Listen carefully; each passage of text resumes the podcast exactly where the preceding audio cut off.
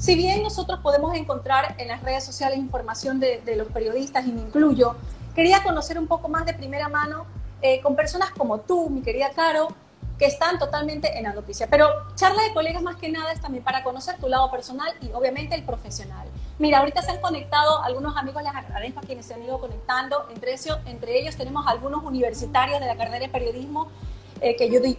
Me encanta poder hablar siempre para ellos. Es maravilloso. Tú también fuiste, fuiste docente universitaria y obviamente es una faceta de nuestras vidas que creo que necesitamos volver en algún momento. Claro, gracias. Extraño dar clases, la verdad, Mache. Uno se engancha, ¿sí o no? Extraño muchísimo. Sí, sí, sí. La verdad es que los chicos me, tenía, me tenían siempre como mucho más. A ver, siempre estoy actualizada, pero yo creo que cuando tú das clases necesitas de ciertas estructuras y, eso me encanta, la verdad, y eso te lo da estar en la universidad, además porque siempre tienes que estar dos pasos más adelante, no uno, sino dos o tres, porque claro, lo mejor es cuando tienes estudiantes que, están constantemente preguntando, que tienen dudas, que tienen mucha curiosidad. Y creo yo que esa es como la esencia además del periodista, ¿no? De ser curiosos todo el tiempo. Y aparte que nosotros como, como profesionales aprendemos muchísimo de ellos, todos los días. De los chicos que están Totalmente. Todo, es una cosa que tú Yo siempre... Wow. Yo la verdad es que para mí, ¿sabes? Que cuando, cuando di clases, eh, lo, eh, la, verdad es que para que en la UTLA, la Universidad de las Américas en, Quito. En Quito, exacto. Yo di maestría en y, UTLA, yo di en narrativa en maestría y en verdad que es lindo. En cualquier área que des clases es maravilloso. Sí. Y yo me acuerdo que los chicos, claro, a algunos de ellos les gustó mucho mi clases, por suerte, y lo tengo que decir a mucho orgullo, las preparaba muy bien. Por supuesto, hay que decirlo. Hay que decirlo. Entonces, claro, pero ellos decían, cuando terminábamos, me decían profe o caro, porque yo les decía que no me digan profe, sino que me digan caro y me decía, Caro, me encantó la clase, no sabe, y a veces contaban cosas de ellos que eran muy personales y, y cosas además que, que, ellos hablaban como tocaba sus vidas, ¿no? Pero al final sus historias, su confianza, eh, cómo podía, yo transformé muchas cosas de, de mi concepción y juicios que podía emitir incluso antes entonces, claro, cuando yo, cuando yo vi eso, por ejemplo, vi cada, que cada estudiante es un ser humano, un, universo único. Y eso, cuando tú vas, claro, porque la estructura además de la educación en, en, la parte occidental, esta parte aquí, tú recuerda lo que viene desde la época de las dictaduras, ¿no? Por eso hacemos filas y por eso tiene que... Y yo rompí un poco aquellas estructuras en clases, me gustaba mucho estar en la calle, salir, sin embargo, cuando estábamos en clase sí esperaba cierto orden y esperaba además que, ya te digo, como que todos estén sintonizados, digamos. ¿Qué materia dabas tú, Caro? Pero yo daba taller de televisión. Claro, tú llegas, yo me acuerdo que tú llegaste directo de España a Ecuavisa Quito, ¿verdad? Y Ecuavisa Guayaquil. Ecuavisa Guayaquil y de ahí te trasladaste a Quito y continuaste también en Ecuavisa dando clases. Y dando clases allá. Exacto. Porque eso es lo que yo les comentaba justamente a nuestros amigos oyentes, a nuestros amigos oyentes, me fue la a quienes están ahorita, es que estoy totalmente en el papel de que estoy presentando un programa de televisión. Sí, ya lo veo. la costumbre, la costumbre, la costumbre. Pues justamente yo comentaba de, estaba investigando más de ahí está Paola, déjame saludar a Paola, que fue mi estudiante, Paola Zavala. Hola, Paola, que la veo justo que se conectó. Hola, Paola, justo están, mira, están conectándose. Eso es lindo, ¿no? Ver que tus estudiantes ahí se conectaron, unos niños te saludan y que te recuerdan con mucho aprecio. A mí realmente. Mando muchos saludos también. A mí, Caro, realmente la pandemia me dejó sin dar clases. A mí la pandemia me dejó excluida, sí, de dar clases. Pero bueno, esas otras situaciones que se contarán en otro momento. Hola, profe, te dice. Bueno, Caro, volvamos un poco al inicio de cuándo nació la Caro periodista, para que sepan nuestros amiguitos que están conectados. Yo estaba viendo que tú desde chiquita dijiste, seré periodista. ¿Qué fue lo que cambió en ti que te, mandó directamente a ser periodista desde el primer momento? Mi padre. La verdad, mi padre es un hombre que hasta ahora ve noticias, eh, se ve unos siete, nueve noticieros probablemente Increíble. Todos así, o sea, se ve... En fila. sí, sí, se ve tres o cuatro noticieros, los tres, tres noticieros nacionales, se ve el noticiero local porque ellos viven en Manabí, eh, se ve por lo menos Televisión Nacional de Chile, se ve Televisión Española, ah, wow. ve CNN, ve o sea, sí. Él ya se, entiende, se va entendiendo la película. ¿Tú, te imaginas que no, no podía ver El pájaro loco porque tenía que ver noticias? Entonces era así, ¿no? Tenía que sí o sí ser, ser periodista, ¿no? y claro, pero ver el estar con, con contacto permanente con el tema de las noticias y alguna vez, lo recuerdo muy claramente, cuando eh, mi padre, don Alfonso, estaba en un, en un, sitio, estaba cubriendo algo sobre la guerra, no recuerdo muy bien cuál era, y siempre cuento esta historia, pero digo, para mí ese fue el momento que marcó, porque yo digo, ¿qué, qué es el papá? O sea, ¿qué hace este señor? ¿no? Entonces, y, mi papá dice, él es periodista. Y yo le digo, ¿qué tengo que hacer yo para ser como él? Y él me dice, leer mucho, estudiar. Y bueno, él siempre me decía que tenía que leer y estudiar. y yo dije, ok. Y bueno, fui siempre una buena estudiante y, y una buena lectora. Entonces, esa fue como que vemos la patada para tú tener el impulso de, obviamente, sin leer ni estudiar, sin prepararse, no se puede llegar a comunicar bien y de la forma como tú también lo haces. ¿Dónde te graduaste de periodista? ¿En Manaví? Mm. No, en la Pontificia Universidad Católica en Quito. Ok. Pero déjame decirte algo, Mache. Por cierto, porque además de esto que, que, están conectados tus estudiantes, y yo creo que a la gente en general le pasa también esto, ¿no? Que no siempre tienes claro todo, ¿no? Yo sabía que quería ser periodista desde que yo tenía más o menos unos ocho años cuando me pasó eso, que te cuento, ¿no? Pero a lo largo del tiempo hubo muchos momentos en los que estuve a punto de desertar del periodismo. La vida siempre me trajo de nuevo en la ruta de este oficio. Pero yo muchas veces, desde que, incluso estando en la propia universidad, cuando recién ingresé, porque yo estudié primero un año en una universidad aquí en Guayaquil, y yo recuerdo que iba a estudiar... Claro, sacando ideas, estabas más cerca de Manaví. Claro. Como que en carro ibas y venías tranquilamente. Y yo, yo pensaba en ese momento y dije, no, no me voy a inscribir en periodismo. Me iba y cuando iba a matricularme, me matriculé en periodismo y al segundo semestre yo ya me estaba cambiando a algo sobre relaciones internacionales. Lo hubiera hecho bien también, pero periodismo. La verdad es que no lo sé. A veces cuando yo cuando me veo ahora digo, realmente a veces me siento inútil para cualquier otra cosa que no sea esto, pero estoy seguro que si tuviera la necesidad de hacerlo haría cualquier cosa, ¿no? Pero a lo que voy es que la vida me, me, me, puso circunstancias constantemente para ponerme ahí, pero no significa que uno lo tiene resuelto todo. Y no es que uno lo sabe absolutamente todo, pero yo sí creo que hay que aprender a escuchar. Hay que aprender a escuchar a la vida en general, a esas señales, ver esas señales que se comienzan a presentar, ¿no? Porque si uno va en el camino como si nada, viendo nada y sin un rumbo como tal. Así es. Pues la verdad es que hay muchos chicos que yo veo que, que, que cuando ya están en sexto nivel de, de, la universidad quieren desertar la universidad, quieren dejar votado todo. Yo me siento a llorar en la vereda cuando escucho no Están, no están seguros. Y es porque dicen, es que no cumple mis expectativas. Y bueno, la universidad a mí en muchas cosas tampoco me cumplió las expectativas. Y estuve a punto también hasta por teatro. Yo quería ser actriz también de teatro.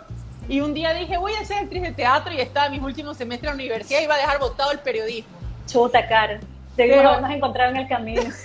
También quería hacerlo. Hubiésemos, hubiésemos sido mala influencia y ahorita estaríamos hablando de otra cosa. hasta ahorita quiero, quiero estar en el teatro. Pero bueno pero increíble, pero mira, finalmente eh, terminaste, terminaste la carrera de periodismo, sacaste una maestría en España, becada. Eso es importantísimo también. Porque no, no, no, no, fui, no fui becada. yo tuve una beca antes, unos años antes, en el año 2012, gané una beca que era un programa que ya lamentablemente con la crisis económica del año 2011, que duró hasta como el 2015, se llamaba el programa Balboa. Entonces era maravilloso ese programa porque fuimos, en mi promoción fuimos 25 periodistas de toda América Latina. Hermoso. Estábamos viviendo en Madrid, nos pagaban vivir en Madrid y aparte de eso trabajábamos en un medio de comunicación. Yo, por ejemplo, ya trabajé en Telemadrid, que era el, el, la televisión de la, de la provincia, por decirlo de alguna manera. El canal, el canal Entonces, de la comunidad de Madrid. Como el canal local en realidad, pero era enorme, ¿no? O sea, esto era como unir dos canales de aquí grandes también. Okay. Entonces, em, entonces yo trabajé ahí y, era como una especie de pasantías en realidad, porque no es que ellos me pagaban, me pagaba el programa como tal, mi estadía. Y hoy fue una experiencia increíble porque igual estaba tratando muchísimas cosas. Ese es el sueño de todo periodista o estudiante de periodismo, irse afuera. Te juro.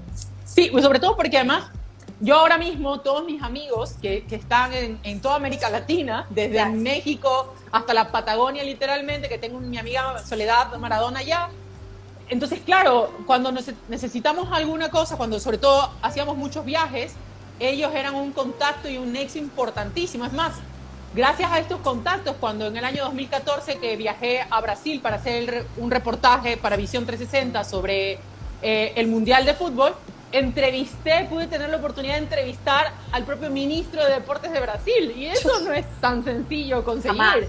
Pero fue gracias a estos, estos contactos, este networking que uno finalmente hace, hace en el camino. No, pues y la idea es, eh, uno consigue esos contactos y hay que cuidarlos, tratarlos bien, mantenerlos, porque te ayudan, te ayudan obviamente a crear experiencias. Claro, tú eres una periodista, eh, lo que le decía, decía cuando estaba presentando, que tú realmente eres esas periodistas que puedo decir son las de verdad, verdad, verdad las que están en el campo, las que están con el agua hasta el cuello y hasta aquí tapándose, las que están con todo, las que se meten a los lugares minados, las que realmente están eh, en constante riesgo. ¿Cómo ha sido para ti afrontar de vez en cuando estas situaciones riesgosas como periodista? Obvio, uno, es más, uno quiere ir, necesita estar ahí, creería yo. Cuéntame un poco de eso. Déjame saludar primero a Pedro Jiménez, que lo veo conectado y lo estoy convenciendo para hacer, para, hacer un, para hacer un live juntos. Así, deberíamos hacer presión aquí para hacer un live juntos. Qué alegría, qué alegría ver aquí a, a, Pedro y a mis compañeros y amigos que, que pude hacer en Ecuavisa. Muy, muy contenta, espero que estés acá.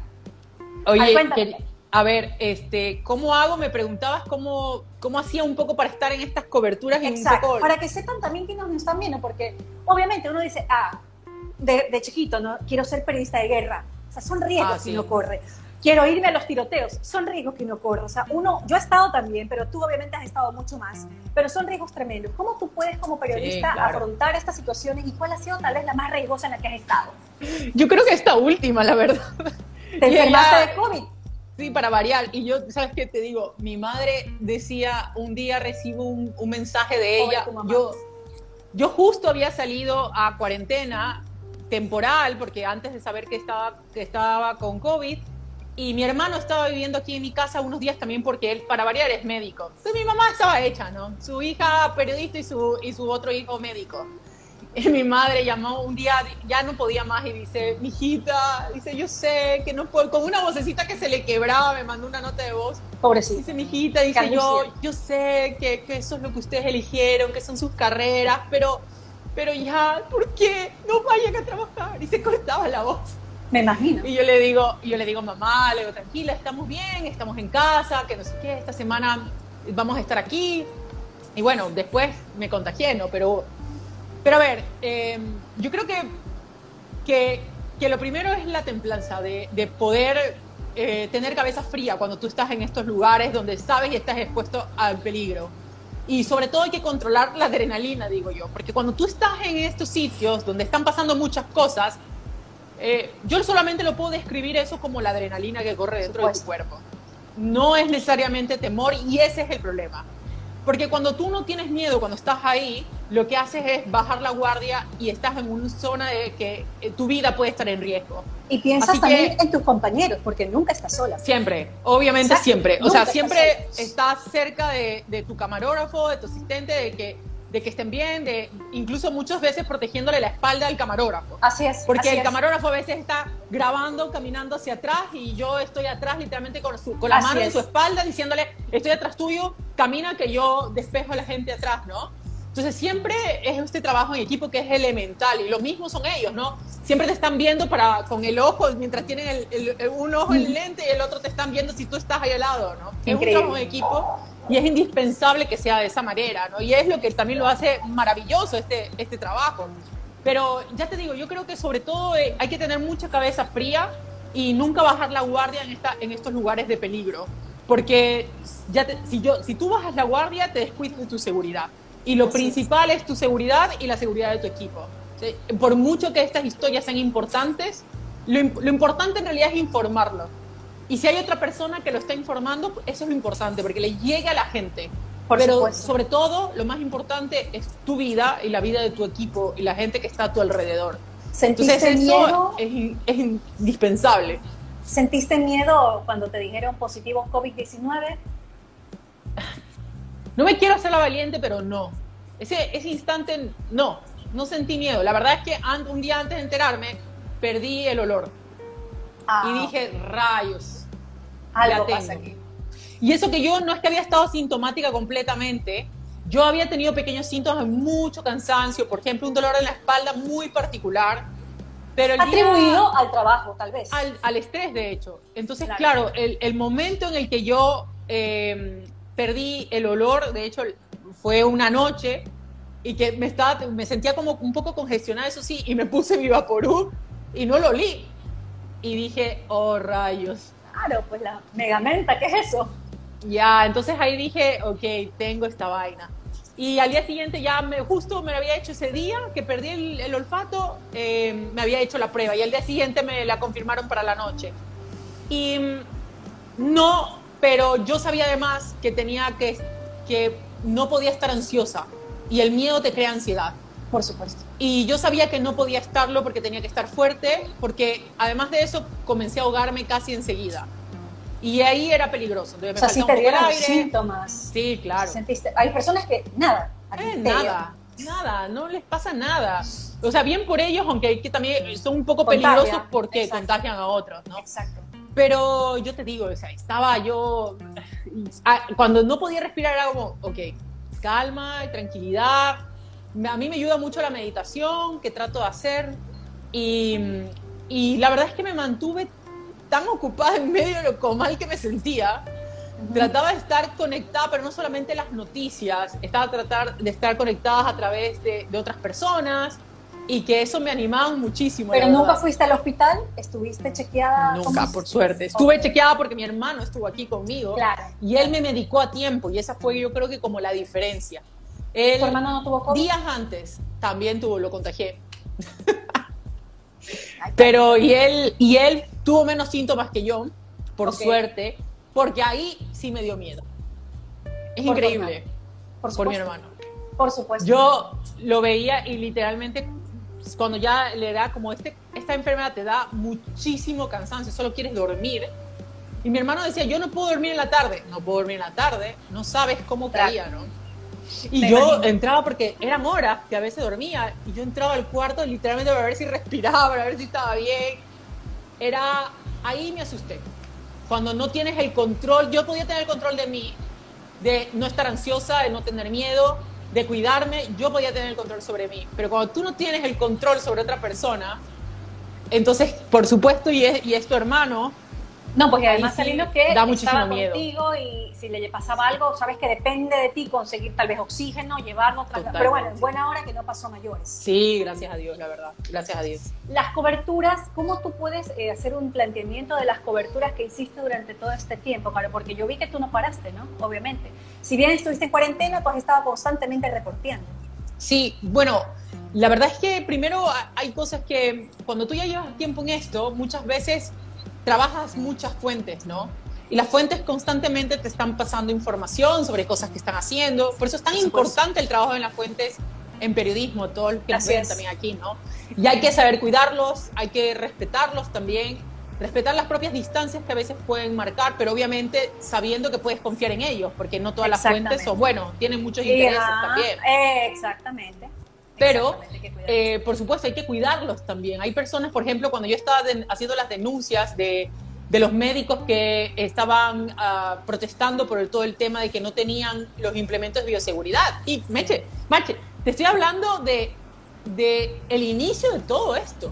O sea, esto ni siquiera es que sucedió, pasaron varios días para, para como que, bueno, rebasó todo. Estoy hablando de que prácticamente entramos a cuarentena los médicos decían, no tenemos equipos, ¿Ah, nos están diciendo que ni siquiera nos usemos ma mascarilla. Es que también todo colapsó en cuestión de 3, 4 días. Pero porque ya obviamente, obviamente el, ya teníamos el contagio comunitario desde hace mucho tiempo, solo que no nos lo dijeron. Y esa, así son las cosas, en realidad. Dile algo, Caro, que eh, yo quería preguntarle también a mis, a mis amigos periodistas, porque yo no he estado en el campo. O sea, yo no estoy ahorita vinculado a medio de comunicación, estoy constantemente viendo qué es lo que está sucediendo. Pero dime algo, como periodistas, eh, y esto te lo pregunto ya para curioseando entre, por la labor, ¿no? ¿Tuvieron ustedes acceso a comunicación? Me acuerdo estas ruedas de prensa digitales con las autoridades. Ah, ¿Cómo fue? Este? ¿Hubo miedo? ¿Hubo silencio? ¿Les dieron, cállense? ¿Qué pasó en esto? A ver si nos puedes revelar un poco, porque hasta el día de hoy la gente dice, y hay mucha gente, en verdad, hay muchos, muchos televidentes que dicen que los medios no dicen la verdad. Cuéntame tú desde, tu, desde el otro lado de la moneda.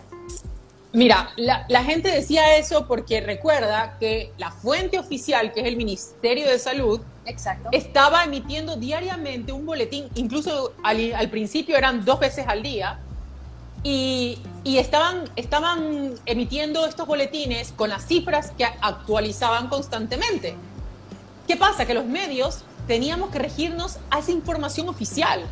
La gente tiene que entender que nosotros no tenemos una encuestadora, por decirlo de una manera, que haya estado en cada hospital, peor de los hospitales públicos a los que se tenían prohibido entrar, para poder contabilizar cuántos son los enfermos, cuántos son los muertos. No. Los únicos que tenían, y que tienen incluso, hablando de la estructura para poder hacerlo, son, la, son las fuentes oficiales que en este caso era el Ministerio de Salud y después fue el COE Nacional. Entonces, claro, nosotros lo que teníamos que hacer era remitirnos aquella, aquella información, pero teníamos que informarlo y, y nosotros, la gente a veces em, que ve las noticias, que las escucha o las lee, es como que no se queda con alguna frase y no termina de hacer una lectura comprensiva de todo el texto. o, de, o, de, toda la noticia, ¿no? Una escucha comprensiva de aquello. ¿A qué me refiero? Que a veces se quedan con, con la cifra y se escuchan que estamos diciendo que es el COE Nacional o que es las fuentes del Ministerio de Salud, que según el Ministerio de Salud Pública dice que... Entonces, no procesan, no procesan. todo el resto de la información, por supuesto, pero se está diciendo esa información. Y mira, y a, y a, lo largo de todo ese tiempo, y hubo muchas críticas, la gente que oculta la información, pero ¿qué información? Nosotros no, en todo caso sería la fuente oficial. Y, y por cierto, la criticábamos constantemente. Exacto. Porque realmente constantemente. le echan la culpa, obviamente, a la información que da el gobierno y le echan la culpa a los medios de comunicación. Cuando, ¿qué hace el periodista en tu caso? Buscar de todas las formas posibles cómo, qué informar a la ciudadanía. Te costó mucho entonces conseguir esta información. ¿Qué hacía el ah. medio de comunicación, en ese caso Coavisa, con ustedes? ¿Qué les decía? ¿Qué nos decía sobre qué, pero, Machi? ¿Qué les decía? Salgan a las calles, quédense acá, esperen a, los boletines oficiales. ¿Cómo hacías, por ejemplo, con las ruedas de prensa virtuales? Que me es que mira, una locura. Es que hay varias cosas. Mira, primero hay varias coberturas, tú lo sabes, y los periodistas estuvieron siempre en la calle. Y, al inicio, y en el inicio de, de, esto tan terrible, yo estuve un tiempo ahí, caí enferma, pero hubo muchos otros que estuvieron ahí, ¿no? Al menos de mis colegas, ahí al pie del cañón. Es decir, Estefanía Arias, Merlin Ochoa, María Cecilia María, bueno, María C estuvo en cuarentena. Claro. María C sí tuvo que guardar cuarentena también. Pero hubo muchos otros del noticiero especialmente que estuvieron ahí, ¿no? A lo que voy es que, claro, si teníamos que contar esas historias, estaban los periodistas ahí, de hecho, exponiéndose mucho, tratando de tener todas las seguridades que obviamente el canal implementó y que nos dieron también los equipos. Pero cuando tú hablas de las ruedas de prensa, las fuentes oficiales, claro, teníamos que ajustarnos a lo que decía el Ministerio de Salud Pública, que por cierto eran estas ruedas, estas ruedas de prensa, ni siquiera ruedas de prensa, eran, bueno, ruedas de prensa sin prensa que daban a través del canal eh, Ecuador TV. Exacto. Entonces, claro, ellos ahí comenzaban a informar. Tú lo que podías hacer solamente era mandar una pregunta al chat de la SECOM, de la Secretaría de Comunicación de la Presidencia, y, y ellos le transmitían a la periodista o presentadora que estaba ahí con el, la fuente oficial, la ministra por lo general, los ministros. ¿Te quedó, Entonces, te, quedó, ¿Te quedó eso como mal sabor como periodista? Por supuesto, no sabes si yo... Yo ahora sí. ¡ah! Pero si yo hice un par de preguntas y tú crees que algunas me respondieron. Y es más, no solo eso, sino que, que ¿cómo puede ser que tu pregunta sea un filtro, eh, eh, la, fuente oficial sea tu filtro para que se haga la pregunta? Eso era, eso creo que es hasta ilegal. Eso va en contra de la, de la libertad de expresión, en contra del derecho, incluso a preguntar en este caso, a informar también. A mí, muchas de las, una vez, por ejemplo, una de mis preguntas que yo mandé, vinieron y, la distorsionaron al aire. Encima la cambiaron. Y, encima la cambian. Entonces, claro, dicen tu nombre, Carolina Mela de Coavisa, y preguntan cualquier otra cosa. Y fue terrible. Yo hice mi queja pública, lo dije, creo, por aquí por redes, lo dije también por, por Twitter, y de hecho, todo el resto de colegas que estaban en la misma situación, pues también se unieron a aquello. Yo seguía, ahí yo seguía el timeline en Twitter y realmente todos se quejaban. Y bueno, son situaciones que, lamentablemente, situaciones que lamentablemente ustedes afrontaron, lo que estaban haciendo la reportería. Ahora, Caro, cambiando el tema, me alegro muchísimo que hayas superado el COVID y que estés muy bien y que sí sigas reporteando. Visión 360. Visión 360. Sí, obviamente yo te conocí como reportera de noticias en Ecuavisa. De ahí, justamente en el año 2014 ya se estrenó Visión 360. ¿Cómo fue para ti Visión 360? Además, antes de Visión 360 este ya tuviste algunos premios. En Visión 360 ganaste otros premios para el programa, pero por medio de tus reportajes. ¿Qué ha sido para ti Visión 360? Mache, antes de eso, déjame responder una cosa porque estas son las dudas de siempre. Mira, Carlos, Carlos Ardito dice, todo por el estado de excepción los medios se regía el informe oficial y cadenas. No es verdad. No era solo por el estado de excepción, a pesar de que no había un estado de excepción eh, decretado para que para eh, direccionar la información por, a través de una sola fuente, como en algún momento se hizo con la erupción del Cotopaxi, que mm. recuerda incluso que se nos prohibió informar sobre el tema. Wow.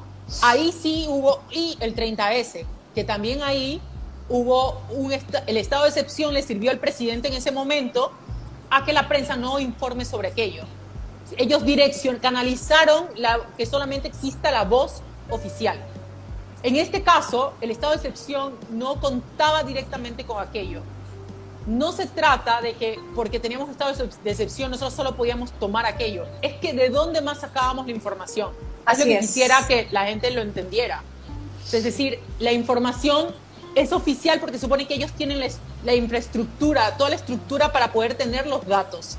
Lo que nosotros hacíamos es que esas cifras que ellos daban eh, no son nada si no le pones un rostro, si no tiene una historia.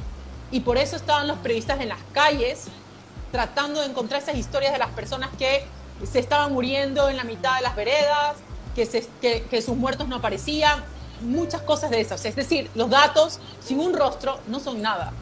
Y es lo que estábamos tratando de hacer desde el periodismo. Y mira, y aún así, el periodismo es el que ahora mismo ha podido un poco desbaratar o, poner a la luz todos estos casos de corrupción, incluso en medio de la, de la peor tragedia humanitaria que ha vivido el mundo y que ha pasado aquí. Y, fue la qué fortaleza, y qué fortaleza también para la prensa, ¿no? Que son humanos los que están haciendo esa reportería, son ustedes los que se han metido. Yo te he visto una unidad UCI metida haciendo reportería.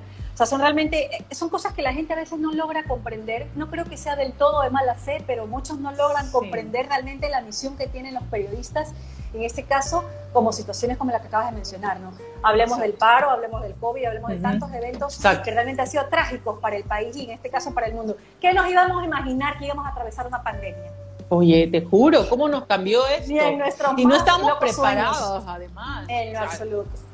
Ahora sí, Caro, cuéntame de Visión 360. ¿Qué ha sido para ti Visión 360? Yo creo que para mí ha sido una escuela más de aprendizaje. Es hermoso. Bueno, ahora, está, ahora, está, dentro del noticiero, porque sabemos por la pandemia que ha sido muchísimos cambios, eh, muy triste también. He visto, es lo que yo llegaré a entender, Caro, aclárame si me equivoco, que obviamente por la situación, por los costos que puede generarse una producción de esa magnitud, Visión 360 pasó a ser parte del el noticiero dominical, ¿verdad? Sí, sobre todo porque todo ha tenido que reajustarse un poco y veamos por cuánto tiempo, no lo sabemos todavía, no lo tenemos muy claro aquello. Y te he visto que volviste, volviste a noticias también. En realidad estoy en las dos cosas. Prácticamente apoyamos a noticias porque esto sigue todavía y no todos los equipos pueden estar en el mismo lugar. Entonces hay muchas limitaciones en este instante. Por ejemplo, ahora mismo nosotros, eh, prácticamente nuestro programa se hace en, distintas partes del país, no necesariamente en Guayaquil o Quito, donde hay reporteros. Por supuesto. Va a ser muy complicado para nosotros viajar, sobre todo porque no podemos movernos con un salvoconducto, pero no podemos quedarnos a dormir en cualquier sitio. ¿En cuál es, es un riesgo para todos.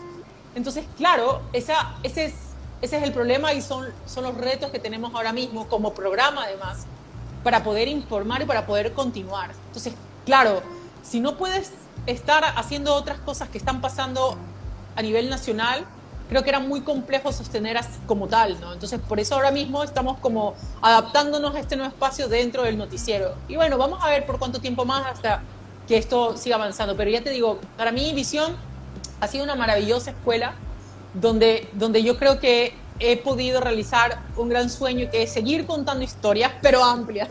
Claro, claro. Porque lo peor para un periodista lo peor, pero ahí está César Eduardo, ahí me, va a poder dar la razón además, conectado. Que, que, que, chuta, que te den una, que te den un minuto y medio tu nota. No, Dios. O esas notas que te llevas una semana haciéndola ahí. Minuto 30. Sí, sí. O si no te la bajas. pero bueno, pero Visión 360 te has podido ahí, realmente tú has podido desarrollarte de otra forma. ¿Qué es lo que has logrado tú a través de Visión 360? Mira, yo creo que es sobre todo esto de profundizar eh, los temas, ¿no? De, de, de, poder tratar siempre de ir más allá y de buscar algo que, una historia y hacerla extraordinaria. Entonces, por ejemplo, ahora mismo te digo porque esta última semana había pasado justamente en noticias, había pasado mi turno en noticias, y claro, me cuesta estar en la velocidad de los periodistas que están todo todos los días en, en el diario viviendo claro, las noticias. Claro porque yo necesito seguir buscando un hecho que haya ocurrido y que se conecte con el actual, pero que haya ocurrido hace 10 años. Eh, ¿Me entiendes? Necesito contar ese contexto. Entonces, no solamente es el tiempo que lo voy a tener en pantalla, sino también es el tiempo que me Para toma. Hacerlo. Entonces, claro, eh, porque tú haces la, haces la realización de estos reportajes. Haces sí, todo. claro. Haces todo. Sí, sí. sí. Oh, o sea, ahora mismo sí, claro. Antes teníamos la ayuda de nuestros productores y todo. Había un hay siempre un equipo detrás, ¿no? El camarógrafo, eh, gente que, que, es muy profesional, ¿no? Claro, pero a los periodistas, o al menos cuando estamos en canal de televisión, nos toca hacer de todo un poco. Editar, locutar, investigar, postproducir a veces también. Sí, o sea, bueno, no postproducir como tal, pero sí editar, que me encanta, por cierto, es una de mis cosas favoritas, editar. Me encanta, yo creo que ahí es como se construye la historia también. Eh, y, y, bueno, sí, pero nos toca todo eso. Pero a mí me encanta mucho cuando estamos en el campo, como yo, es lo que le decía siempre a mis alumnos. No sé si te pasa a ti eso cuando estás ya en la tele, pero yo todo lo pienso en imágenes. Si a mí una persona viene y me cuenta su historia, pero algo que le haya sucedido el fin de ya semana. Ya está graficada. Para mí está graficada en planos ya está graficada en planos, yo lo pienso, en la música. Yo, tú me puedes contar algo y puedo estar así atendido, pero en mi cabeza lo está graficando en planos. Te entiendo perfectamente. Entonces, claro, cuando tú vas a un campo y, y, yo veo una historia, identifico algo inmediatamente, que creo que también es esto del olfato periodístico que, que vas desarrollando con el tiempo, ¿no? Entonces, cuando ya identificas una historia y, y es como, ok, ya sabes en la cabeza, ya sabes cómo la vas a contar. Exacto. Y ahí es cuando yo digo, no hay que dejarlo todo al azar y hay que ir también preparados a una cobertura, aunque obviamente siempre con, con, con este, esta, este toque o al menos dados a, a, la incertidumbre de que te sorprenda la cobertura, ¿no? Claro. Pero sí, sí también como, como con una idea más clara para poder comenzar a producir las cosas y, y que incluso sea más rápido. Entonces yo inmediatamente le digo al camarógrafo, mira, podemos hacer un plano de así, que hagamos que ella venga, que haga esto, cosas de esas, ¿no? Y, y con eso ya eh, yo puedo ir construyendo la imagen. Por ejemplo, ayer salió un reportaje en el Noticiero de la Noche sobre la, lo, los niños que empezaron las clases hoy día. Empezaban, Qué triste reportaje, te digo, ¿eh? me dio tanta pena. Pero bueno, con los niños que tienen discapacidad.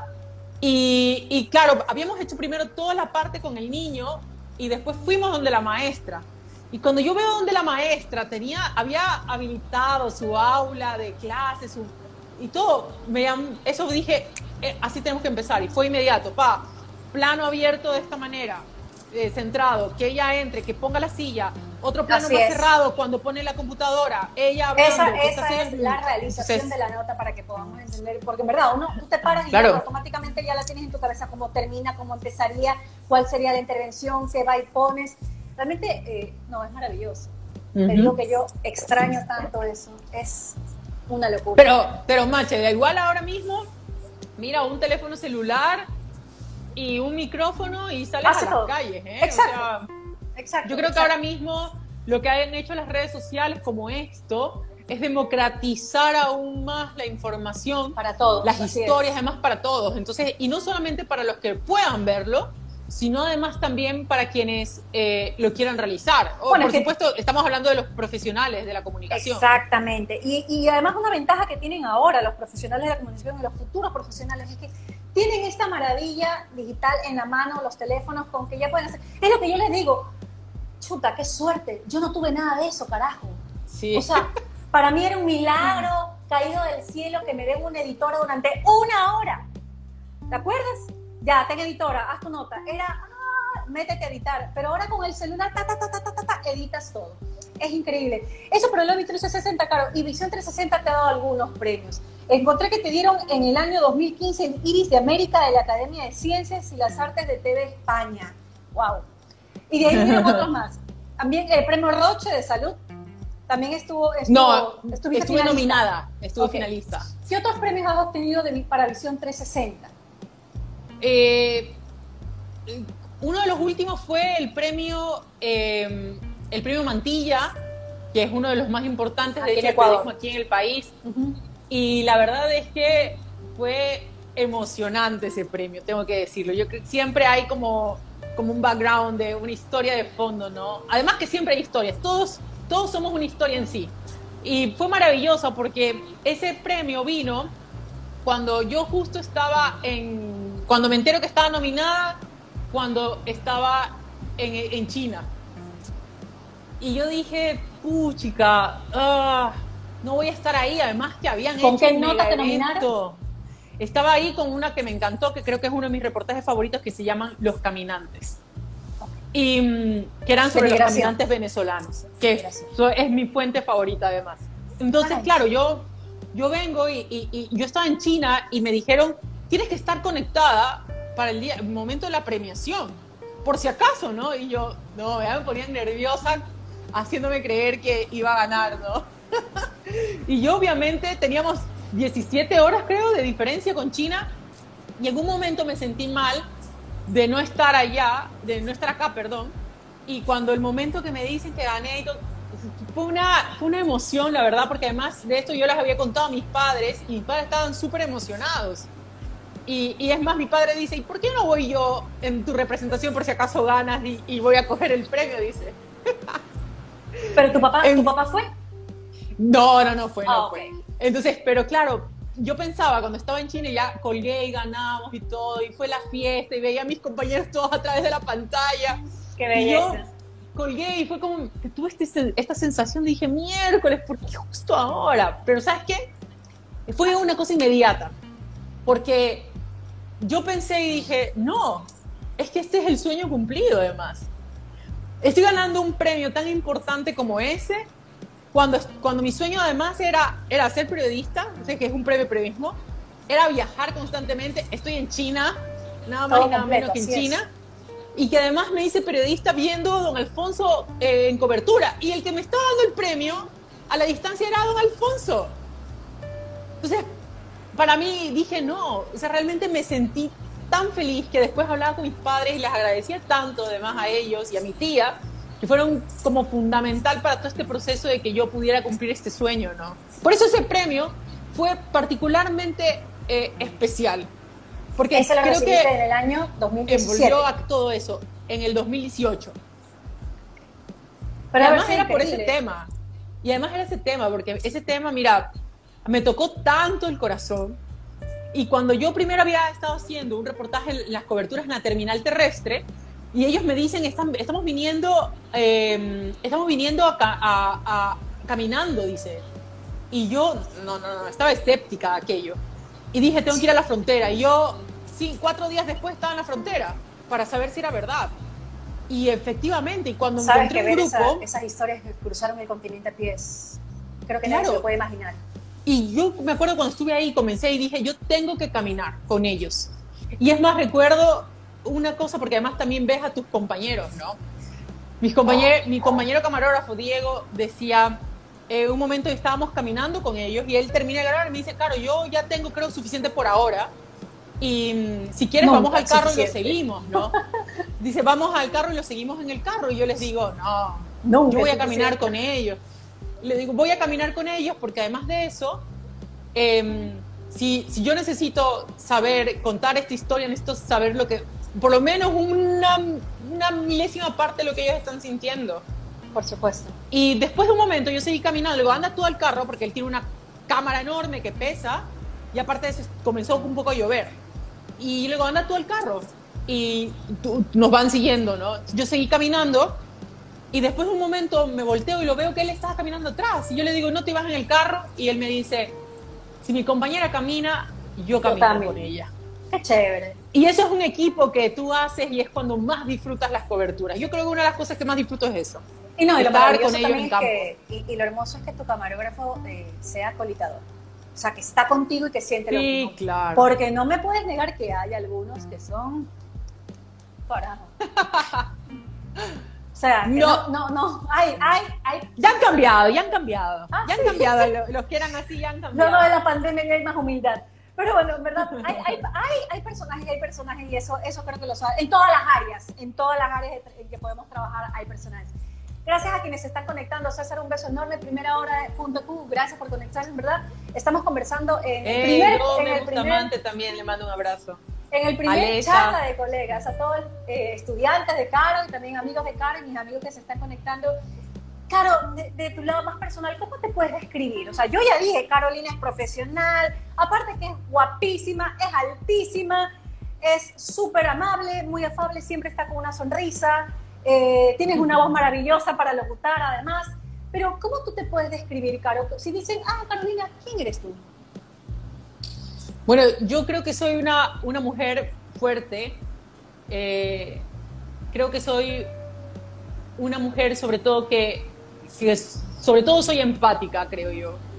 Em, tengo esta capacidad de poder ver al otro también em, de igual manera, primero, tratar de ver lo que está sintiendo y respetar aquel sentimiento, lo que sea que eso sea, sea alegría o tristeza. Creo que soy una persona em, muy bondadosa. Em, soy una persona, creo yo que soy de blancos y negros. Me- no tengo muchas estas zonas grises, honestamente. Para mí la vida es blanco y negro. No hay ambigüedad alguna. No hay ambigüedad alguna. Soy una mujer muy leal, leal en todos los aspectos. Soy muy leal con mis amigos, por ejemplo. Em, soy muy amiguera y necesito siempre de reírme y que mis amigos me hagan reír constantemente. Y, y eso, creo que sobre todo, sobre todo eso creo que puedo describir de mí, a mucha honra. Veo que te, te emocionan mucho tus sobrinos. Ay, mis sobrinos son maravillosos. Es que son terribles. Además, decís como, ¿dónde está la batería para sacárselas? Pero ¿sabes qué? Ahora, yo vine a Guayaquil porque estaba en Quito y yo vine a Guayaquil para poder estar más cerca de ellos. Y no te voy a negar que hubo momentos en todo este tiempo ah, que está toda esta situación, yo no los puedo ver. Claro. Y es- estoy expuesta constantemente, así que Tienes cuatro, creo, tengo ¿verdad? prohibido. Cuatro. Tengo ¿verdad? cinco. Cinco. Tengo cinco. Pero dos están en Manta y tres están aquí. Ok, pero igual, aún así no los puedes ver. pues. No los puedo ver. Y no puedo ver los de allá. Y es más, este fin de semana me, me cogió un poco la melancolía porque le decía a mi mamá, ah, mamá, te extraño. Quiero irlos a ver y, y quiero, quiero que vengas, le digo. Más bien le, le dije eso. Y mi mamá, mijita, ¿en serio quieres, quieres que vaya? Ya. Y ella como que no reaccionó en ese momento. Claro. Y yo le digo, mamá, no puedes venir, le digo. Porque me dice, es cierto que no podemos viajar, pues. Y yo le digo, sí, no solo eso, sino que no puedo estar cerca de ti. Porque, Así es, se expone, se expone. Porque no sé si yo ahorita mismo lo tengo de nuevo y soy asintomática, eh, mi casa debe tener alguna carga viral, o sea, no lo sabemos. Entonces, bueno. o sea, todo- toda tu fin. familia, toda tu familia, tu mamá, tu sobrino, no los ves entonces desde marzo, febrero, marzo. No los veo desde febrero más o menos. Febrero. Es que tú sabes que cuando hubo el cierre de todo esto, yo estaba de viaje en Esmeraldas, pero metida en unas comunidades para haciendo un reportaje para Visión. El 12 Y yo de marzo, más. más o menos. 12, 13 de marzo, Un que poco fue ya la más. cuarentena. Un, un poco más. Yo creo que ya el 15 de marzo más o menos. Sí, claro, como hasta el 14 de marzo. Entonces, mira, yo cuando, cuando, cuando empezaba la cuarentena, según mi, mi organización, mi agenda que estaba organizada de la cobertura, yo iba a estar metida en la frontera en Sucumbíos. Pero así, pero en un lugar que ni siquiera hay señal, que contactar a la fuente fue tan difícil Al- adentro de la montaña, más o menos. no sabes, o sea, es que era así, fue di- súper difícil contactar a, a esas fuentes, Wow. porque justamente no tenían conexión de teléfono. Entonces, ¿te imaginas que cuando yo le digo a mi camarógrafo, era eso, nosotros viajábamos allá un sábado e íbamos a quedarnos hasta más o menos el miércoles y íbamos a regresar. Era lejísimos, de hecho íbamos a tener que hacer paradas a dormir hasta poder llegar después allá porque manejando no íbamos a, a darnos el tiempo. Eran demasiadas horas. Entonces yo le digo a mi camarógrafo, ¿sabes qué? No sé por qué siento, y estamos en Esmeraldas todavía, que no quiero ir a esa cobertura. Y era la primera vez que me pasaba. Como dicen, no hay corazón traidor a su dueño. Ese sexto sentido, totalmente. Algo te decía. Entonces, claro, yo vengo y, dije, y mi, y mi, compañero me dice, claro, mentira, yo tampoco quiero ir y era una, y él es mi, mi dupla, o sea, Mira. o sea, yo me lanzo y él me dice, ok, entonces yo me lanzo al lado y te voy grabando. Entonces, él es así. Claro. Entonces, claro, yo dije, no, no, no sé por qué. Y entonces, ¿sabes qué? Comencé a hacer algunas averiguaciones de qué estaba pasando en Sucumbíos y efectivamente me enteré que habían varios contagios que además las autoridades no estaban diciendo que estaban ocurriendo. Y yo tomo la decisión y digo, le llamo a mi jefe y digo, ¿sabes qué? Mejor no viajo allá y me regreso a Guayaquil inmediatamente, porque Mira. yo de Esmeraldas iba a Quito. Wow. Entonces me cambiaron el pasaje inmediatamente, todo viernes, el sábado declaran, decretan el estado de excepción y que nos íbamos a cuarentena, imagínate. Si no me hubiese quedado atrapada. Claro, es posible que hasta el día de hoy no hubieses podido volver. O tal vez después de, quién Uf, sabe, un con mes. algún salvoconducto, Algo pero me hubiese extremo. tenido que quedar en, en Quito y pasando la cuarentena ya en dónde. Algo ¿Cómo te ves, Caro, de aquí a unos 10 años? ¿Qué crees que será de, de- de tu vida profesional y tal vez la personal? Bueno, personalmente, la verdad, espero que espero tener la gracia y la bendición de Dios de poder ser madre, que es un gran sueño mío. Caro, ¿y estás enamorada actualmente? No, Bueno, ya llegará. no, Ya llegará. Sí, tiene que llegar, la y verdad. una persona, sí. y una persona que sea Ay, no, maravilloso. 10 sobre 10 para ti, porque tú mereces una Totalmente. persona 10 sobre 10.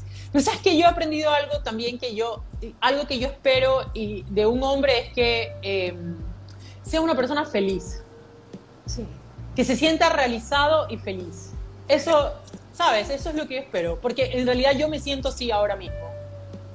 He podido madurar muchas cosas a llegar al punto en el que yo digo, soy feliz, estoy en paz. Excelente. amo lo que hago, me levanto sonriendo, Claro. voy en el carro riéndome, o sea, así puedo parecer loquita si pasas al lado mío me estoy riendo seguro, pero porque yo me siento feliz y yo creo que necesito una persona que se sienta, que esté sintonizada ahí mismo, no alguien al que uno tiene que estar sosteniendo, sosteniendo problemas o no, no, no, No, no, no. Y además que tú mereces una persona así, con esas características. Y obviamente que sea, que sea compañía, ¿no? Que sea tu apoyo. Porque tú ya estás hecha y recontra que derecha. Uno necesita es un compañero que te acolite en todas tus locuras, aventura, que sea tu apoyo, que sea, que sea compañía realmente, que sea alegría. Porque si no, en verdad, tener una margueta al lado como que no pega. Sí, pero ¿sabes qué? Es que a veces yo te cuento esto, sobre todo que es muy personal mío, la verdad, nunca hablo de estas cosas. Gracias por decirlo. sacando eso. Pero, eh, pero ¿sabes qué te digo algo? Es sobre todo porque yo a veces pienso que hay muchas mujeres amigas mías que es más cuando hablan de en tener una pareja, de encontrar a alguien, siempre están hablando de que sea guapísimo, o que tenga plata, o que, o que Uno hace sea- la plata. o que sea exitoso asociado al dinero o cosas de esas. Yo la verdad es que he podido entender que en realidad lo que quiero es un hombre que sea muy feliz y que Así se sienta es. realizado haciendo Dime lo que hace y siendo tú. lo que es. ¿De qué sirve todo lo que otras personas tal vez... O sea, no está mal tal vez, si viene el paquete completo está bien, pero digo, ¿de qué te sirve si no eres claro. feliz con esa persona? ¿De qué sirve todo eso si no te complementa? No, no sirve nada realmente. No sirve nada. Sí, es sí, puro carapacho. total. Es puro carapacho. Sí, claro que sí, claro que sí, pero y además es como esa esencia, ¿no? Y yo creo que además también cuando tú, los periodistas también tenemos este, desarrollamos este don de poder incluso sentir a veces a las personas. Es casi, casi un psicólogo, ¿no? Sin ofender a los psicólogos, que además ellos tienen muchos estudios, ¿no? Pero sí logramos describir muchas veces a algunas personas. Y te pasa, incluso por eso a veces tú ves cuando las, las fuentes te están mintiendo. Y tú inmediatamente sospechas por ciertas cosas que te dicen. Entonces, claro, la esencia es lo elemental, de hecho. Y el enamoramiento viene además de, de- de eso, de, de descubrir a una persona todo el tiempo algo bueno en ella. ¿Te gustaría tal vez, Caro, eh, más adelante trabajar fuera de Ecuador o estás contenta? ¿Te ves en Ecuador siempre? ¿Qué pensarías? A mí me encantaría trabajar fuera también. Me encantaría, me encantaría. Me encantaría poder trabajar fuera, eh, en algún medio también internacional. Me encantaría tener esa experiencia ¿Has además. postulado tal vez a algo? ¿Sabes que no? Este, mira cómo es la vida. Este año era uno de mis planes poder hacerlo Y mira cómo pasan las cosas, además. Y, pero bueno, por algo sucede. Ya hay que aprender a, a leer también los destinos. Así es. Claro, hemos llegado ya casi a una hora de conversación y realmente creo que... Ya mismo nos vota Instagram. Sí, ya mismo nos vota Instagram. Es una hora que aguanta exactamente, ¿no? sí, es una hora. Crueles. Pero sabes qué, realmente yo te agradezco mucho, Caro, por haber sido parte de, de charla de colegas. Realmente es una charla entre amigas. Yo extraño mucho realmente el movimiento del canal. Me encantaba verte trabajar. Eh, como lo digo, tan profesional, También a muy ti. linda, siempre, eh, siempre impecable en todo el sentido de la palabra, desde en, en, tu presencia y en tu trabajo. Yo te felicito de todo corazón, te deseo todo, todo lo mejor del mundo y nuevamente te agradezco por haber estado con nosotros en charla de colegas y yo te espero en otra próxima ocasión, mi caro, y dile a todos nuestros amigos, por favor, para que se puedan, te puedan seguir en tus redes. ¿Dónde nomás estás? Bueno, estoy aquí en Instagram, soy súper activa y me encanta además de estar por aquí porque mi comunidad es maravillosa, es súper respetuosa, son, ah, sí. son los más buenos. Y, y, y, sabes que rápidamente te cuento algo porque yo cuando, cuando me enfermé, aparte que me, me sentía un poco, me sentía mal, evidentemente, Obvio. quería dormir, pero ¿sabes qué también me pasaba? Que me desaparecí un poco de las redes por aquí y la gente comenzó a escribirme y no a preguntarme si estaba bien o algo solamente a, me escribían a decir, Caro, que tengas un buen día, por favor, cuídate, Caro, que Dios te bendiga hoy día, espero que estés bien de salud, y me repetían todo el tiempo eso. Hermoso. Ahí está Fausto, bendiciones, él también era uno de ellos. Entonces, que, que bendiciones, Caro, que tengas, que estés muy bien, eh, que, que, estés bendecida. Tú, oye, no sabes todos los mensajes que recibía. Qué hermoso. Yo bueno, me sentía realmente agradecida. Que, es que las personas, las personas así como tú son las que traen esta buena vibra, ¿no? las que transmiten. Y además, tú eres una persona buena, y no lo digo porque estoy conectada contigo, lo digo porque te Bonita. conozco, porque he trabajado. Gracias, Machi. Eres una persona buena y te deseo. Gracias, Machi. Y, claro, y, tú también eres maravillosa, gracias. y solamente déjame decir que, que, que, a mí también, yo de hecho extraño mucho aquellos tiempos increíbles que estábamos en, en, noticias y que estábamos en esa redacción donde había tanto movimiento. Era chévere. Y, y nada, algún momento deberíamos hacer algo afuera en las calles con los teléfonos, invitar tal vez a algún estudiante de periodismo por aquí para estar en las calles y poder aprender también de ti, además, que eres una apasionada de este oficio y que creo que yo que eso es lo principal para poder ser feliz haciendo lo que te así gusta, es, ¿no? Así es, así es. Yo justamente, bueno, trato de hacer cosas como la que estoy haciendo contigo, Me aparte encanta. de la ciencia y café informativo, que es con otros temas. Bueno, tratamos de hacer un poco de todo, Caro, tú lo sabes. Hay que estar y me en encanta, todos. me encanta. Vi, vi lo que estás haciendo sobre los temas de ciencia y es maravilloso porque al final es un aporte a la comunidad. Esa y es eso la es lo más importante. La idea y es- además que sea algo bien hecho. No solamente que algo elaborado, sino en tema en contenido y la credibilidad que te respalda, que eso es importante.